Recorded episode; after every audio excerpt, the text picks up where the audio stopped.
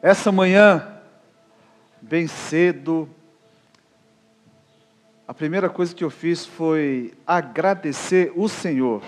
Quero repartir com vocês a, a minha alegria, o privilégio que eu tenho de caminhar 23 anos ao lado da minha esposa. Exatos 23 anos. Eu ouvi um dos melhores sims que um homem pode ouvir. Foram 23 anos de uma, uma caminhada intensa.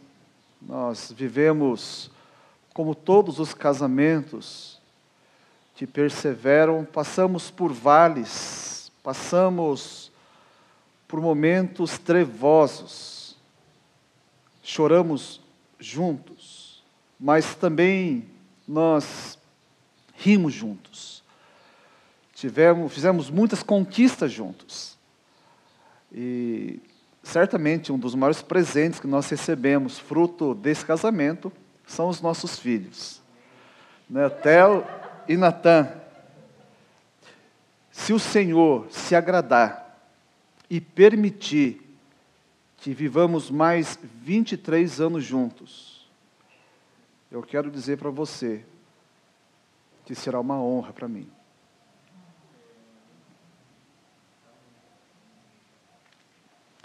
Vamos lá. Lugar certo, melhor lugar. Segunda, segunda, é, segundo livro de Samuel, capítulo 11. Lugar certo, melhor lugar. Coincidentemente, 23 anos ao teu lado tem sido um bom lugar. Mas diz aqui a palavra de Deus. Na primavera, época em que os reis saíam para a guerra, Davi enviou para a batalha Joabe com seus oficiais e todo o exército de Israel. E eles derrotaram os amonitas e cercaram Rabá, mas Davi permaneceu em Jerusalém. Uma tarde, Davi levantou-se da cama e foi passear pelo terraço do palácio. Do terraço viu uma mulher muito bonita tomando banho e mandou alguém procurar saber quem era ela. Disseram-lhe: é Batseba, filha de Eliã e mulher de Urias, o Itita. Davi mandou que a trouxessem e se deitou com ela, que havia acabado de se purificar da impureza da sua menstruação. Depois voltou para casa. A mulher engravidou e mandou um recado a Davi dizendo que estava grávida. Pai bendito, nessa manhã gloriosa, porque estamos na tua presença. O Senhor, com a sua bendita presença, faz todas as coisas terem um novo significado, um novo sentido. A nossa vida é bonita porque o Senhor está na nossa vida. E agora, ó Deus, quando vamos é, refletir na tua palavra, pedimos que o Espírito Santo é, traduza essas palavras conforme a capacidade de cada um.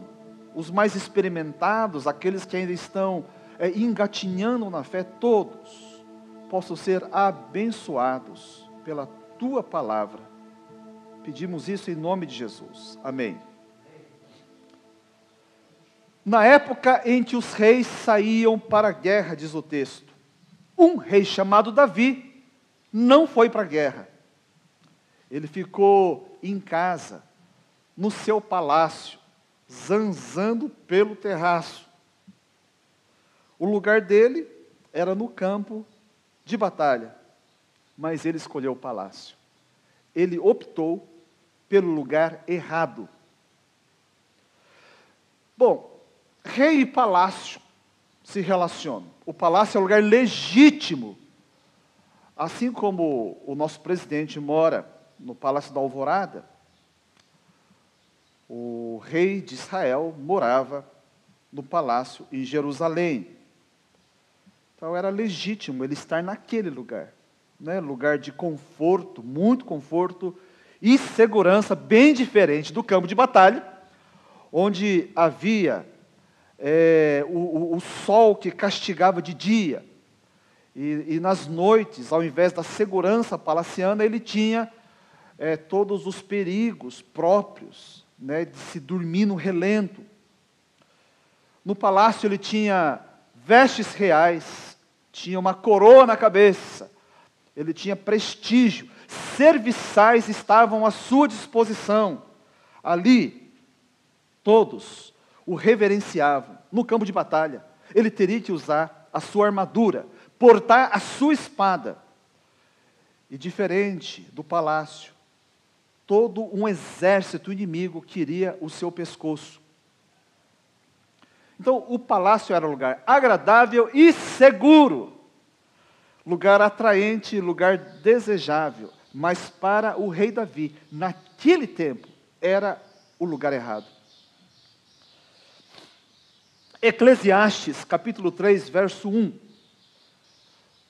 Para tudo há uma ocasião e um tempo para cada propósito debaixo do céu.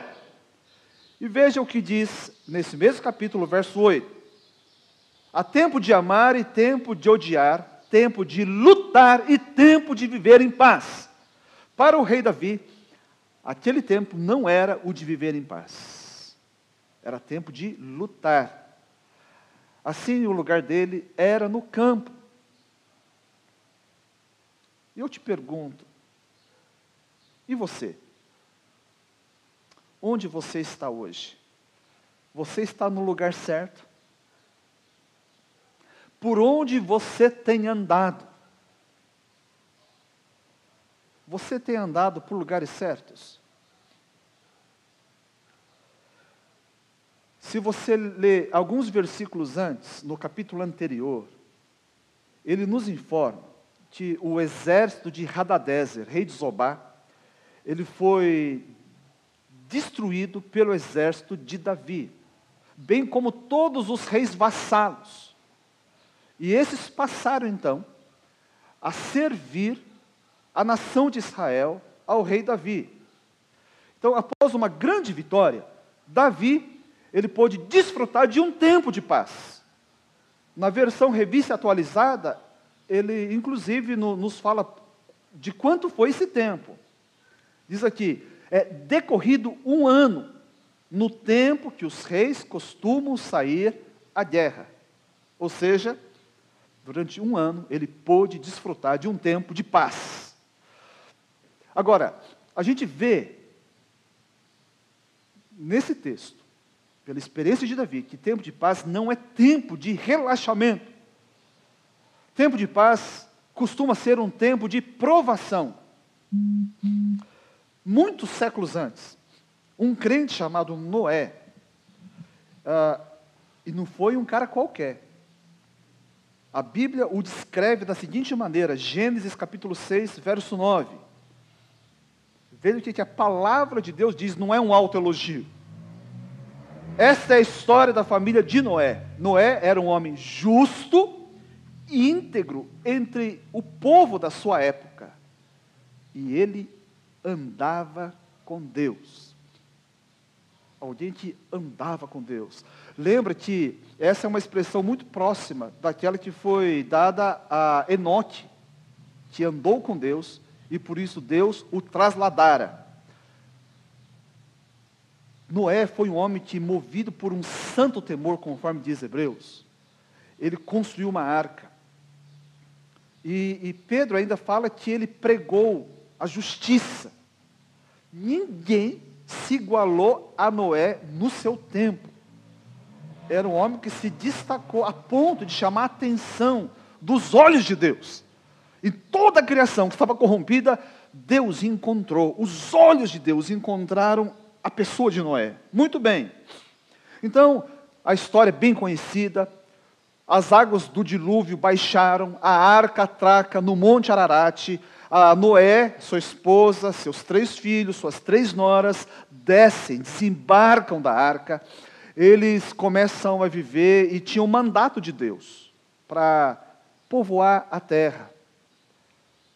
Depois de um tempo trevoso, décadas, décadas e décadas construindo uma arca, sendo motivo de chacota, é, é, diante de um cenário que nada né, indicava que, que uma água fosse descer daquela maneira.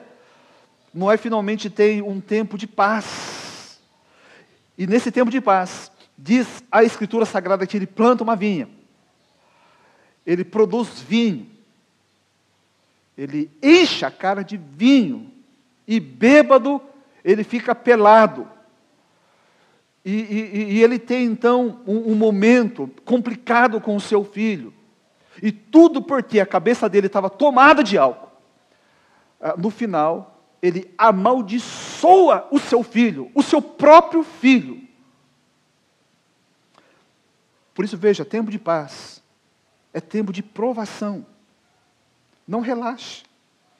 Não relaxe nos tempos tranquilos, porque o inimigo de nossas almas, ele não descansa. Se não veja, 1 de Pedro, capítulo 5, verso 8. Sejam sóbrios e vigiem. Em outras palavras, não relaxem. O diabo, o inimigo de vocês, anda ao redor como leão rugindo e procurando a quem possa devorar. Agora, vigiar não é ficar com neura do diabo.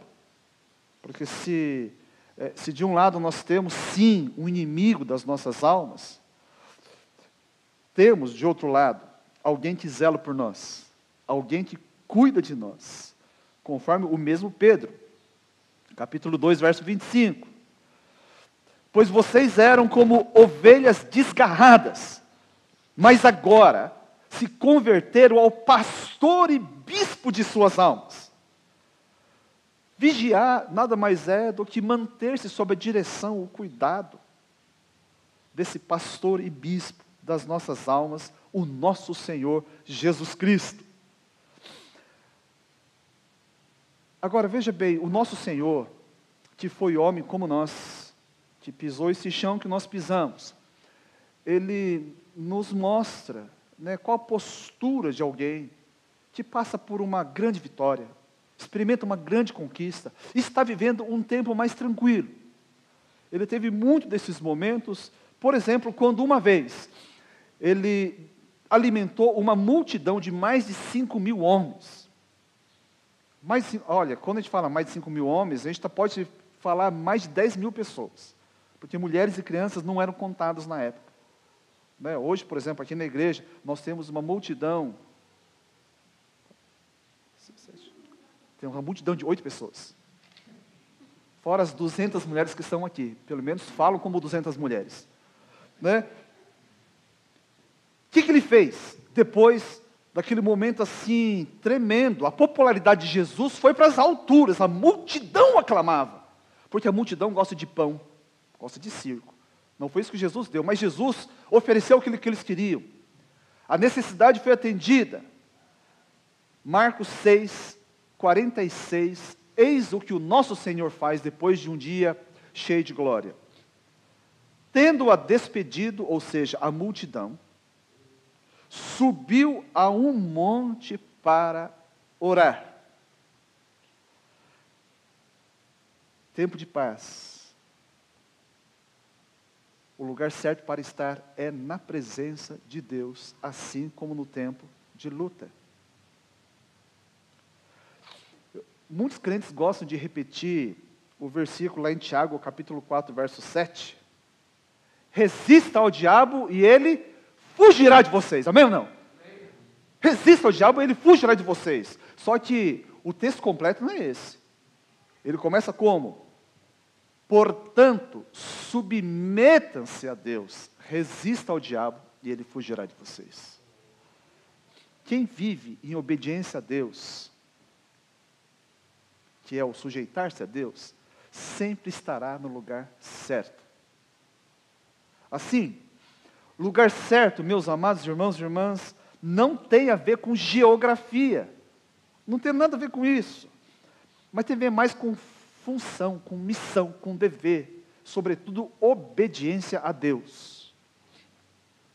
Quando nós estamos em obediência a Deus, não importa a geografia, nós estamos no lugar certo. O apóstolo Paulo, apóstolo do nosso Senhor Jesus Cristo, ele foi aprisionado. Na prisão, ele sofreu tudo aquilo que é próprio de uma prisão, muito pior do que os presídios do Brasil. E ele não foi na prisão por ser ladrão, corrupto ou assassino. Ele foi para a prisão, pasmem, por obedecer a Deus, por pregar o nosso Senhor Jesus Cristo. Lá ele enfrentou desconforto, privações as mais terríveis, sofrimento real. Agora, ele sabia, apesar disso tudo, que ele estava no lugar certo. E por isso ele não questiona Deus. Ele não se revolta, ele não ficou se lamentando. Oh, esses malditos romanos que me prenderam aqui neste lugar. Nada disso.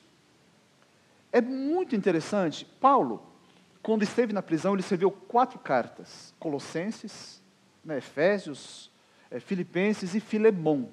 Quatro cartas chamadas cartas da prisão.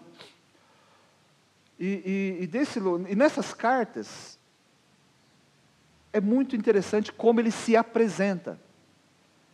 Por exemplo, Efésios capítulo 3, verso 1, Filemão 1, 1, fala exatamente a mesma coisa. Ele fala assim: Eu, Paulo, prisioneiro dos romanos. Paulo, prisioneiro dos hereges, dos ateus. Não, ele fala, Paulo, prisioneiro de Cristo. Prisioneiro de Cristo. Ele não estava se vitimizando nada. Ele sabia que se ele estava lá é porque o Senhor tinha um propósito.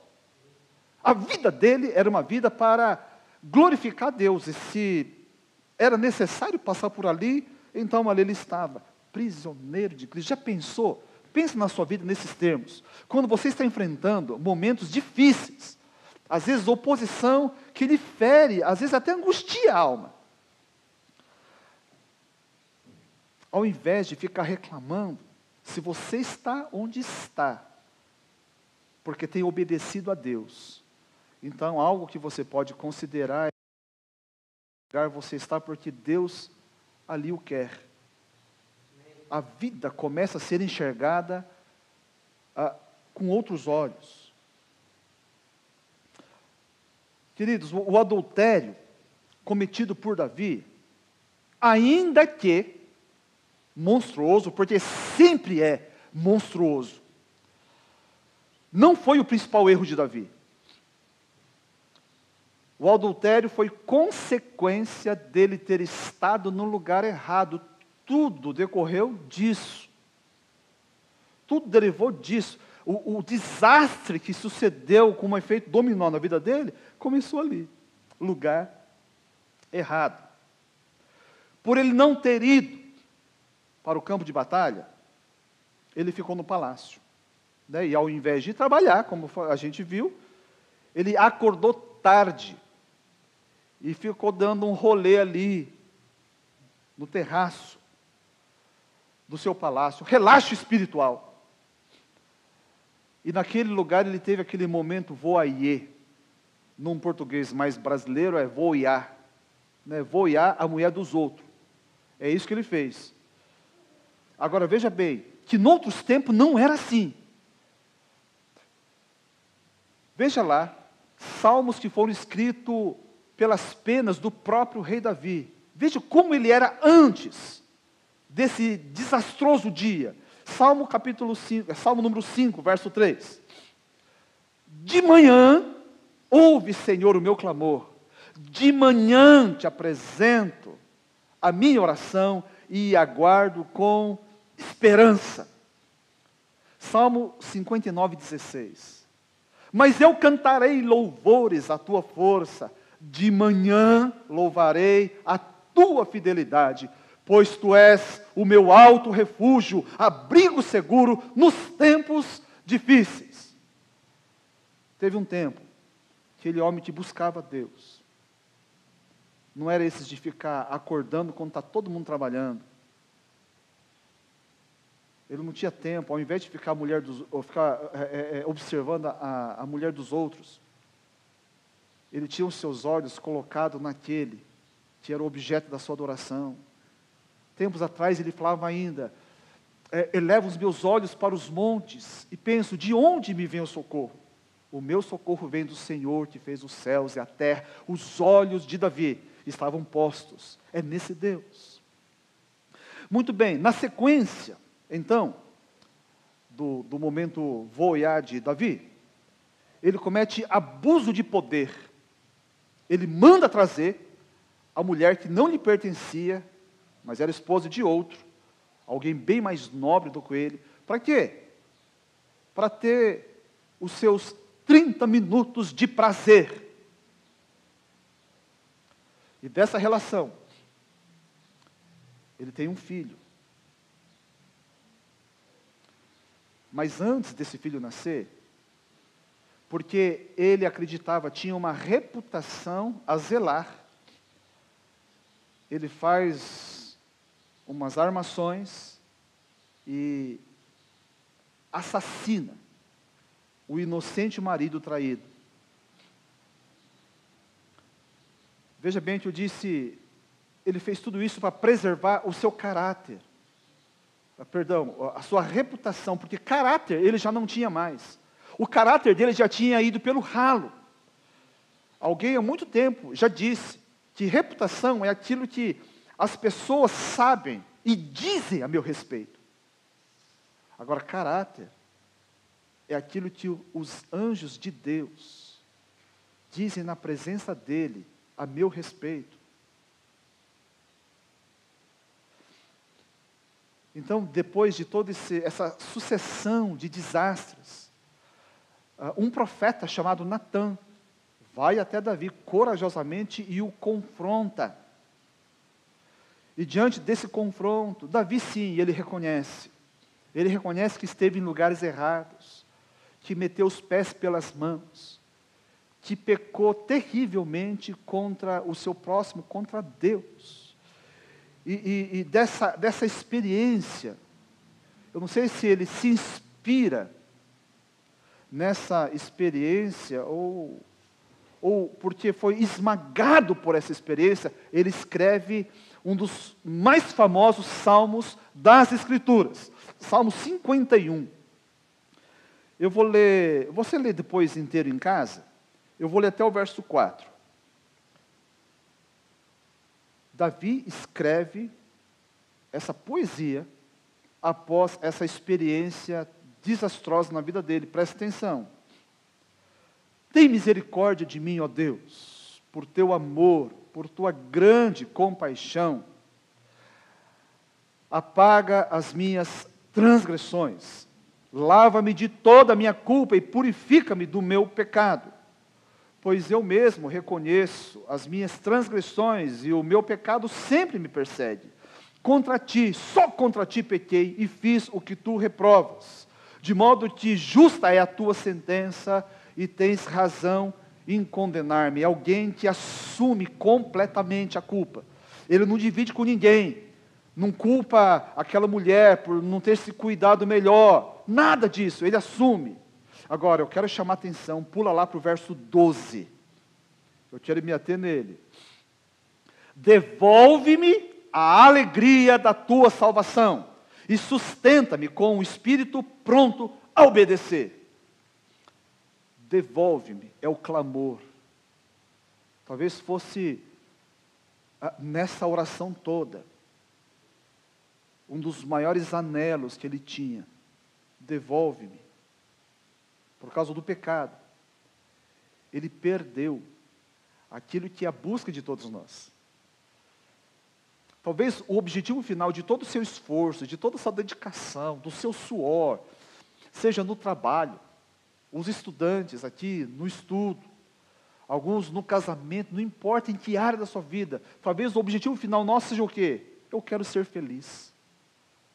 Eu quero ter alegria na minha vida.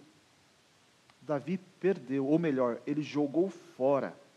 Ele desprezou isso que antes ele desfrutava, alegria da salvação. Agora percebam antes o que foi que ele não perdeu. Isso aqui é muito curioso. Olha, Davi, por ter pecado, ele não perdeu o trono. O trono continuou com ele, não teve impeachment, não tinha congresso. Continuou rei, não foi deposto. Então, prestígio, status social, ok, estava ali. Ele manteve. Outra coisa que ele não perdeu, riqueza. Ele continuou sendo o homem mais rico de Israel, quem sabe, ah, do, do mundo da sua época. Terceiro, família. Ele também não perdeu família. As esposas continuaram com ele, os filhos com ele, à exceção do fruto né, desse, desse adultério que Deus o levou. Mas enfim, ele continuou com a família.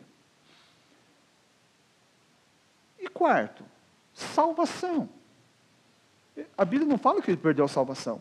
Ele perdeu a alegria da salvação. Aliás, quando ele foi confrontado, o, o profeta Natan assegurou que Deus já havia perdoado. Tem muito crente maluco que peca porque sabe que, falou assim, não, Deus vai salvar. Eu não quero entrar aprofundar nisso aqui. Mas o crente ele não, não, não faz ou deixa de fazer porque vai perder ou não a salvação. Nós fazemos ou não, porque nós tememos a Deus. Agora, de qualquer maneira, quando nós ah, incorremos na loucura de pecar contra Deus, essa alegria, essa alegria, ela desaparece. Uma pergunta. Veja bem, tudo isso que ele, ele conservou, né? Eu falei que não perdeu o trono, perdeu riqueza, família, não perdeu salvação. Tudo isso não são símbolos de felicidade nos tempos de hoje. Não são símbolos. Não é isso que as pessoas acreditam. O dia que eu for rico, então eu vou ter alegria. No dia que eu, eu conseguir aquele marido, aquele marido, daquele jeito, hein, Thalita? Toma posse. Aí então, nossa, aí eu vou. Ela que vive alegre, feliz sempre. Ninguém vai aguentar se me de tanta alegria. Amém. É, gente, tudo isso aqui é o que as pessoas acreditam. O dia que eu tiver, eu serei feliz, eu vou ficar realizado. Davi, meus amados irmãos, ele conservou tudo isso. No entanto, a vida dele estava com um buraco. Principalmente aquele que experimentou a alegria da salvação quando perde. É pior do que o descrente. Ele vai ter um rombo dentro de si, que ele sabe, somente Jesus pode preencher. Davi dispunha de tudo, mas faltava a alegria da salvação. Então, a, a vida de Davi é muito ilustrativa para todos nós. O lugar certo é o melhor lugar. Para o crente no Senhor Jesus, o melhor lugar é o lugar onde eu estou por obediência a Deus. Inclusive, essa foi a oração de Davi no verso 12. Presta atenção ali, ó. Devolve-me a alegria da tua salvação e sustenta-me com o espírito pronto a obedecer. Obedecer, ele fala desse mesmo salmo, é melhor do que sacrificar. Então é possível eu e você sermos um crente no Senhor Jesus e vivemos sem alegria. Consequência, de estar no lugar errado. Porque não dá para fazer a coisa certa no lugar errado. Não dava para Davi lutar as batalhas de Deus na cama com uma mulher estranha. Lugar certo é o lugar que o crente está por ser obediente a Deus. Grave isso. Agora, às vezes, esse lugar pode ser é, aparentemente ou efetivamente desagradável. A gente não pode romantizar. Sadraque, Mesaque e Abednego, eles sabiam que o lugar deles não era diante de uma imagem de escultura e prostrado diante dessa imagem. Por isso, ainda que sob ameaça de ser lançado no fogo, eles não se dobraram e de fato foram lançados no fogo para serem queimados vivos. Daniel sabia que o lugar dele era diante de Deus. A oração para Davi era tão vital como a respiração é para o corpo. Então, ainda que sob ameaça, ele não dá ouvidos ao edito real e três vezes ao dia ele se punha de joelhos, voltado para Jerusalém, e ele orava ao seu Deus. E por isso foi lançado na cova dos leões. Fazer a vontade de Deus não é garantia de uma vida tranquila, alegre e festiva. Muitas vezes é o contrário. Eles foram colocados em é, lugares difíceis, porque obedeceram a Deus. Sadraque, Mesaque e Abednego foram lançados na fornalha, mas o Senhor não os deixara sozinhos. Ele em pessoa esteve com eles no meio do fogo, e o fogo não lhes tocou a pele. Sequer a fumaça conseguiu se impregnar em suas roupas, diz a palavra de Deus. Daniel, sim, ele foi lançado aos leões, mas Deus mandou um anjo que se interpôs entre ele e os leões, e nada lhe aconteceu. E não é porque eles estavam com a barriga cheia, porque diz a palavra de Deus que no dia seguinte, quando o rei foi até lá e tirou Daniel da cova, lançou todos os seus acusadores, e antes que ele chegasse do fundo, todos os leões estraçalharam os seus ossos. O lugar onde estamos hoje é fruto das decisões de ontem. Todos nós aqui, sem exceção. E você que está na sua casa. O lugar que você está hoje é, é fruto dos caminhos que você escolheu, que eu escolhi. Está certo que tem algumas pessoas que falam assim: não, eu fui vítima. Aonde estou, outras pessoas foram responsáveis de me trazer aqui. É verdade, pode ser. Mas os caminhos interiores continuam sendo a, a, as nossas responsabilidades. Foram escolhas nossas que nos deixaram no estado que nos encontramos. Por exemplo, se eu escolho o caminho do ressentimento ou do perdão, duas pessoas da mesma situação podem estar numa, numa condição interior oposta. Eu escolho como. Uh, se, se eu assumo o papel de vítima de toda essa situação, e eu vivo num eterno coitadismo, ou então eu busco em Deus o, o socorro para seguir com a vida. Porque enquanto eu expiro, a vida continua. Então, os caminhos interiores que a gente toma são, no fim, o principal componente do estado que a gente se encontra, do local onde a gente está hoje. A decisão é diária. A glória de ontem não me sustenta hoje.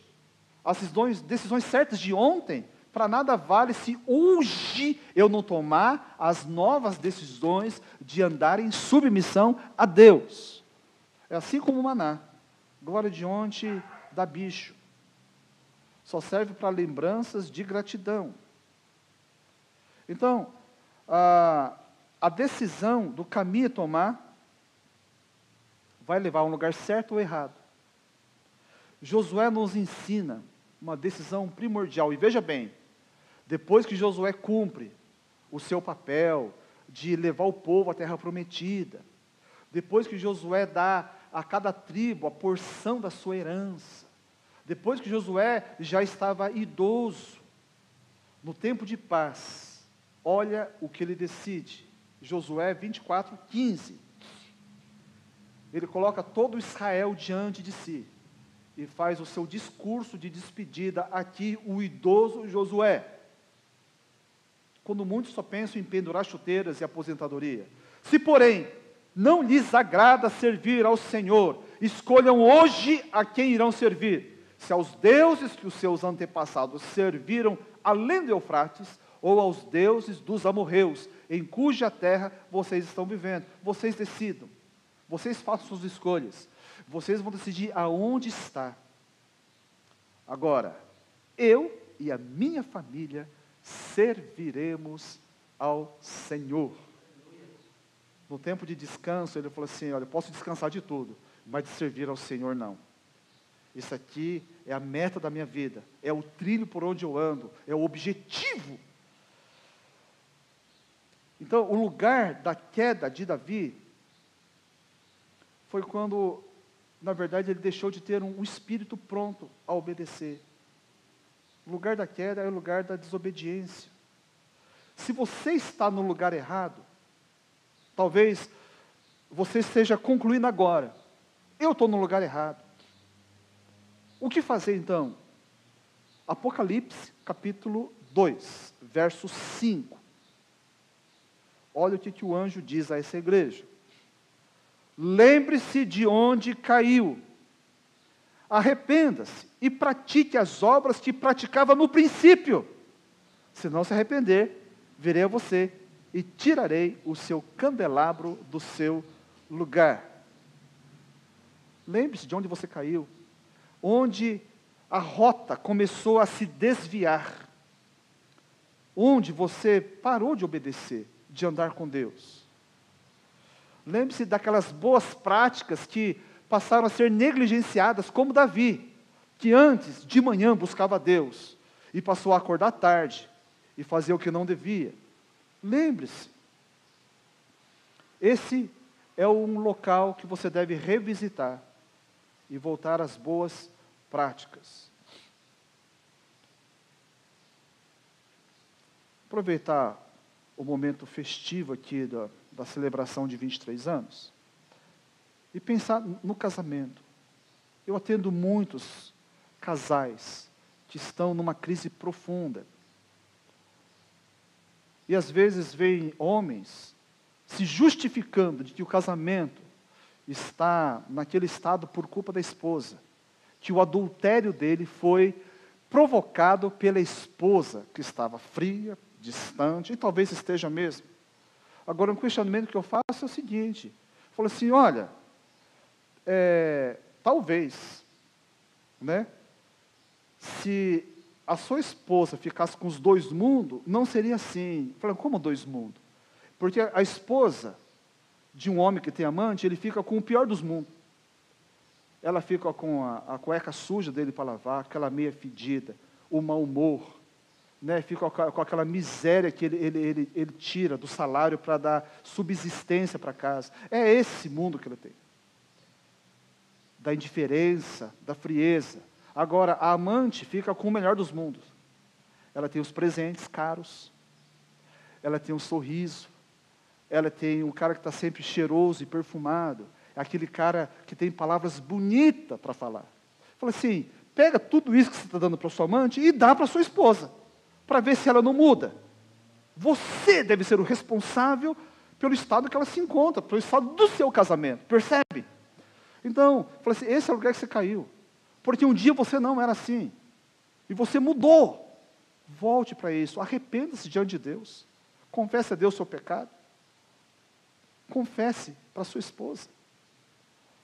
E volte à prática das primeiras obras e coloca Deus no seu casamento para ver o que ele pode fazer.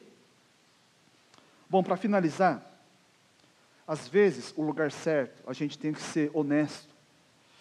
Pode ser o último lugar que alguém gostaria de pisar na face da terra. Talvez o lugar do último suspiro na face da terra. Estou dizendo de circunstâncias negativas do ponto de vista das emoções. Hebreus capítulo 11, a gente vai ver homens e mulheres que estiveram no lugar certo,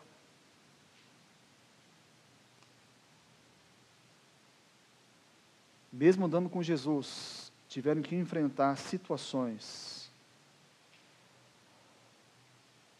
que não é uma boa propaganda para Jesus Cristo, aparentemente. Veja lá, a partir do verso 32. Que mais direi? Não tenho tempo para falar de Gideão, Baraque, Sansão, Jefté, Davi, Samuel e os profetas, os quais, pela fé, conquistaram reinos, praticaram a justiça, alcançaram o cumprimento de promessas, fecharam a boca de leões, apagaram o poder do fogo, escaparam do fio da espada, da fraqueza tiraram força, tornaram-se poderosos nas batalhas e puseram em fuga exércitos estrangeiros. Houve mulheres que, pela ressurreição, tiveram de volta os seus mortos. Gente, quem não quer isso? Que coisa fantástica! Isso aqui é o melhor dos mundos que nós queremos. Nós imaginamos que a vida com Deus é isso, e é isso mesmo, mas não é só isso. Agora, a lista continua, e presta atenção. Onde pode ser um lugar certo? Lugares que foram certos para algumas pessoas, os nossos irmãos do passado. Alguns foram torturados e recusaram ser libertados para poderem alcançar uma ressurreição superior. Outros enfrentaram zombaria e açoites, outros ainda foram acorrentados e colocados na prisão, apedrejados, cerrados ao meio, postos à prova, mortos ao fio da espada, andaram errantes, vestidos de pele de ovelhas e de cabras, necessitados e afligidos e maltratados. O mundo não era digno deles vagaram pelos desertos e montes, pelas cavernas e grutas. Todos estes receberam bom testemunho por meio da fé. No entanto, nenhum deles recebeu o que havia sido prometido. Deus havia planejado algo melhor para nós, para que conosco fossem eles aperfeiçoados. Esses homens que estiverem em lugares que a gente não consegue imaginar, que possa ser um lugar preparado por Deus. Verso 38 diz: O mundo não era digno deles. Está aqui um epitáfio para poucos. O mundo não era digno deles. O que você gostaria que fosse escrito na tua lápide, lá no cemitério? Deus escreveu isso para esses homens e essas mulheres. Talvez a gente não chegue ali, mas eu acho que a gente pode concluir bem a nossa vida se algo como essa frase pudesse ser escrita no nosso epitáfio. Este que está aqui viveu no lugar certo o lugar certo é o melhor lugar para mim e para você. E o lugar certo é o lugar da obediência a Deus. Cubra sua cabeça. Se você quiser ir na sua casa também, eu gostaria de orar por todos nós. Pai Santo e bendito, o mundo nos oferece tantos caminhos, tantos atalhos, tantos desvios de rota. Nós somos encantados muitas vezes com as coisas que se nos apresentam. Como o canto da sereia, muitas vezes nós mergulhamos em águas que jamais deveríamos tocar. E a quantos de nós hoje amargam tempos de dores e tristeza? Porque a exemplo de Davi, nós recusamos a estar onde deveríamos estar. Eu peço a Deus por esses que se arrependem, como Davi se arrependeu. E quem sabe faz a mesma oração que ele fez. Devolve-me a alegria da tua salvação. Senhor, esses que sinceramente estão arrependidos e estão prostrados diante da tua presença. Conceda-lhes, ó Deus, esse pedido. Devolva-lhes, ó Deus, a alegria da salvação e junto a isso, para que não perca mais, também um espírito pronto a obedecer, que a nossa vida ela seja pautada, ó Deus, na obediência a Deus, a caminhar os passos que o nosso Senhor Jesus deixou como exemplo. E aqueles, ó Deus, principalmente aqueles, os nossos heróis missionários, que estão nos lugares é, é, é, é refratários ao Evangelho, locais perigosos, que o Senhor, ó Deus, dê uma porção renovada de ânimo, de coragem, para que não desistam, para que persistam, para que glorifiquem o Senhor, mesmo nas horas mais sombrias, nos lugares mais difíceis. Abençoa os nossos missionários que estão na linha de frente. Abençoa, Senhor, a família Moreira, ó Deus, que está no Oriente. Abençoe a família Tanaame também, que está naquela região. Abençoa esses heróis. Abençoe, Senhor, a família do Francis, ó Pai, aqui na América do Sul. Guarda esses, os nossos irmãos que estão no Japão, enfrentando lutas também. Toma todos aqueles, ó Deus, que neste momento estão sofrendo em lugares difíceis, mas que não estão sofrendo o sofrimento de Satanás, mas são sofredores de Cristo, são os prisioneiros de Cristo, e que nós, todos nós, ó Deus, possamos aprender com esses a seguir firme. O melhor lugar, o lugar da obediência. Em nome de Jesus. Amém.